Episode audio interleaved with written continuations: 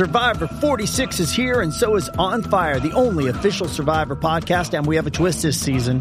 The winner of Survivor 45, Dee Valladares, will be joining us every week. We're going behind the scenes of the biggest moments, the how and the why things happen, and the strategy and analysis you can only get from someone like me, a Survivor winner. Listen to On Fire, the official Survivor podcast, wherever you get your podcast. This episode is brought to you by Paramount Plus. Get in, loser! Mean Girls is now streaming on Paramount Plus. Join Katie Heron as she meets the plastics in Tina Fey's new twist on the modern classic. Get ready for more of the rumors, backstabbing, and jokes you loved from the original movie with some fetch surprises. Rated PG 13. Wear pink and head to ParamountPlus.com to try it free. Does Monday at the office feel like a storm? Not with Microsoft Copilot. That feeling when Copilot gets everyone up to speed instantly? It's sunny again. When Copilot simplifies complex data so your teams can act, that sun's shining on a beach. And when Copilot uncovers hidden insights, you're on that beach with your people and you find buried treasure. That's Microsoft Copilot. Learn more at Microsoft.com/slash AI for all.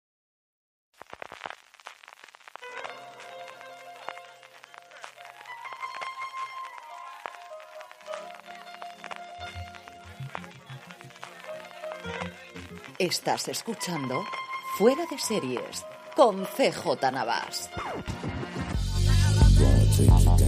Bienvenidos a Streaming, el programa diario de Fuera de Series en el que un servidor CJ Navas te trae las principales noticias, trailers, estrenos y muchas cosas más del mundo de las series de televisión. Edición del lunes 28 de noviembre, Cyber Monday, ya sabéis, para vuestras compras ahora, de cara a Navidades, en Reyes, si las vais a hacer en Amazon, haciéndola desde amazon.fueradeseries.com, a ti te costará lo mismo y a nosotros nos estaréis ayudando. Y no solo ahora, en cualquier compra que hagáis en Amazon durante el año, si entráis desde amazon.fueradeseries.com, a ti te costará lo mismo y a nosotros nos estaréis ayudando.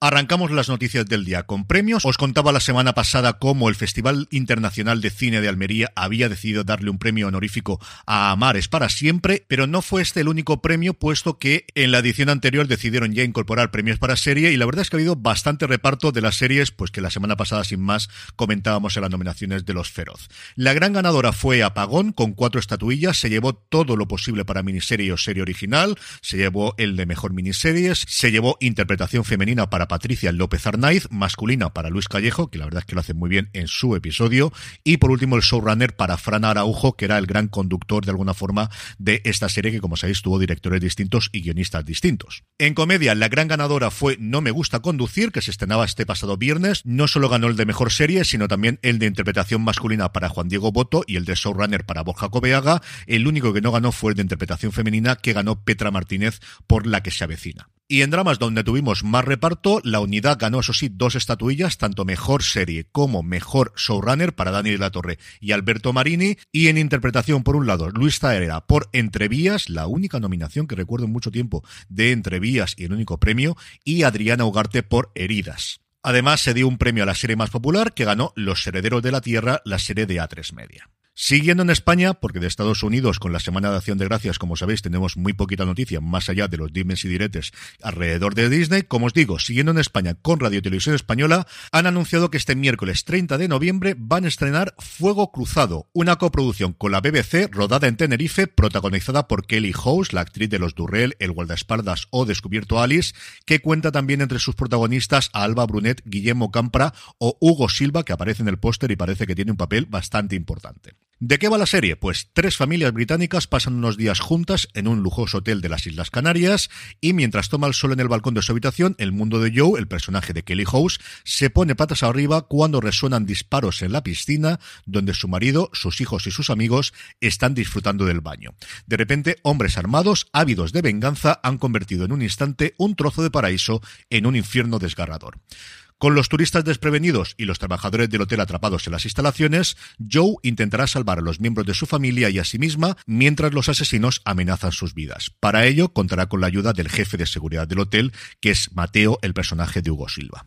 Por su parte, Nickelodeon, hoy mismo a partir de las 9 menos 5 de la tarde, estrena la nueva serie de animación de Transformers llamada Transformers La Chispa de la Tierra. La nueva serie de animación seguirá a la familia Malto, la cual tras mudarse a la ciudad de Witwiki, me encanta el nombre este, se encontrarán con los primeros robots Transformers nacidos en la Tierra, los llamados Terrans. Así, no solo deberán aprender a convivir con ellos, sino que también deberán protegerlos de cualquier amenaza. Tenemos a la familia Malto, pero sobre todo tenemos a Optimus Prime, tenemos a Bumblebee, tenemos a Megatron, tenemos a todo lo que tenemos que tener en una serie de Transformers, hoy en Nickelodeon a las 9 menos 5 y a partir de aquí un episodio nuevo a la misma hora todos los días de lunes a viernes. Y aunque os decía que de Estados Unidos no nos llega nada, pues sí tenemos al menos un par de noticias rápidas. Primero, You, el fenómeno de Netflix, bueno, que convirtió en un fenómeno Netflix, porque la serie se estrenó en Lifetime, bueno, también Lucifer se estrenó en otros sitios y también Manifest se estrenó en otros sitios, pero cuando realmente tuvieron éxito ha sido cuando se incorporaron al catálogo del Gigante Rojo. Pues nada, la cuarta temporada de You, que está ya en funcionamiento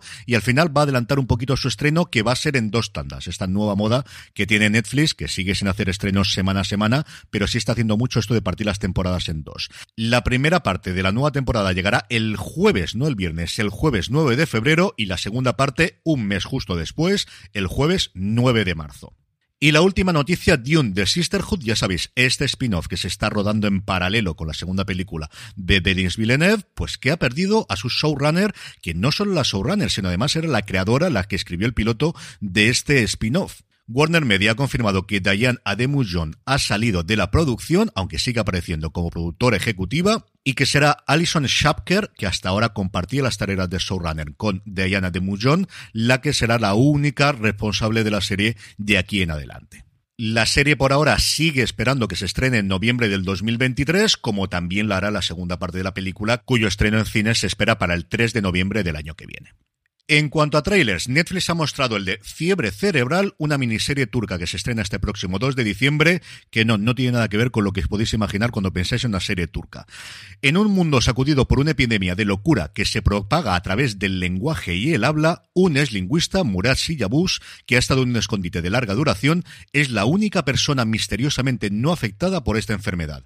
Perseguido por la despedida institución antiepidemia, Murat se ve obligado a abandonar la zona segura y huir entre las llamas y las ruinas de las misteriosas calles de Estambul. No sé yo cuántas ganas tenéis de más series de epidemias, el caso es que el tráiler lo tenéis disponible en el canal de YouTube de Netflix, como también tenéis el tradicional vídeo que hacen de avances de estrenos de diciembre del 2022 que mezclan documentales con películas, con series, un poquito de todo, como os digo, también en el canal oficial de YouTube de Netflix. En cuanto a estrenos, hoy descansamos, lo que sí tenemos siendo lunes es el top 10 de Just Watch, ya sabéis, esta plataforma y aplicación donde podéis comprobar rápidamente dónde se estrena o dónde se está emitiendo una determinada película o serie y que hacen este ranking con las votaciones que hacen sus propios usuarios. En el puesto número 10 se encuentra The Bear, una de mis series favoritas de todo el año, y en el 9 Desde Dentro.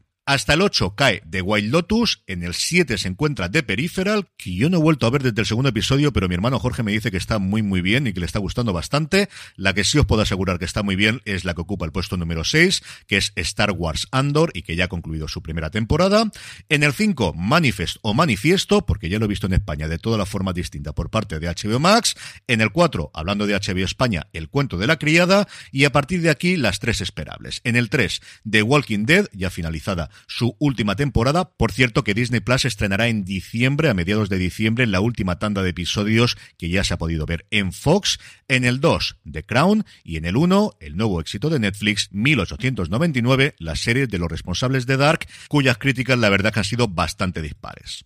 Y terminamos como siempre con la buena noticia del día y es que Dama en colaboración con Netflix ha lanzado la segunda edición del concurso Cuéntanos las historias que nadie cuenta, enmarcado en la iniciativa Cambio de Plano. El concurso está abierto a proyectos de largometraje o serie que reflejen diferentes aspectos de diversidad, valorando por tanto historias que giren en torno a temas como el mundo rural, la diversidad de género, la discapacidad, la comunidad LGTBI o la diversidad cultural y étnica. La convocatoria está abierta hasta el próximo 2 de diciembre a las 2 de la tarde y el premio yo creo que es bastante interesante. Un jurado elegirá 8 ganadores y cada uno de ellos recibirá 6.000 euros y un programa de formación en el que serán supervisados por tutores durante cuatro meses, culminando en una sesión de pitch ante profesionales de la industria y además dos de los proyectos serán elegidos por un jurado para grabar un teaser promocional. Así que si tenéis una idea para escribir, cambio de plano.damautor.es, ahí tenéis todas las bases para el concurso que como os digo se cierra el próximo día 2. Y con esto terminamos por hoy. Que tengáis una muy feliz semana. Volvemos a escucharnos mañana. Recordad para vuestras compras en Amazon, hacedlas desde amazon.fueradeseries.com, que a ti te costará lo mismo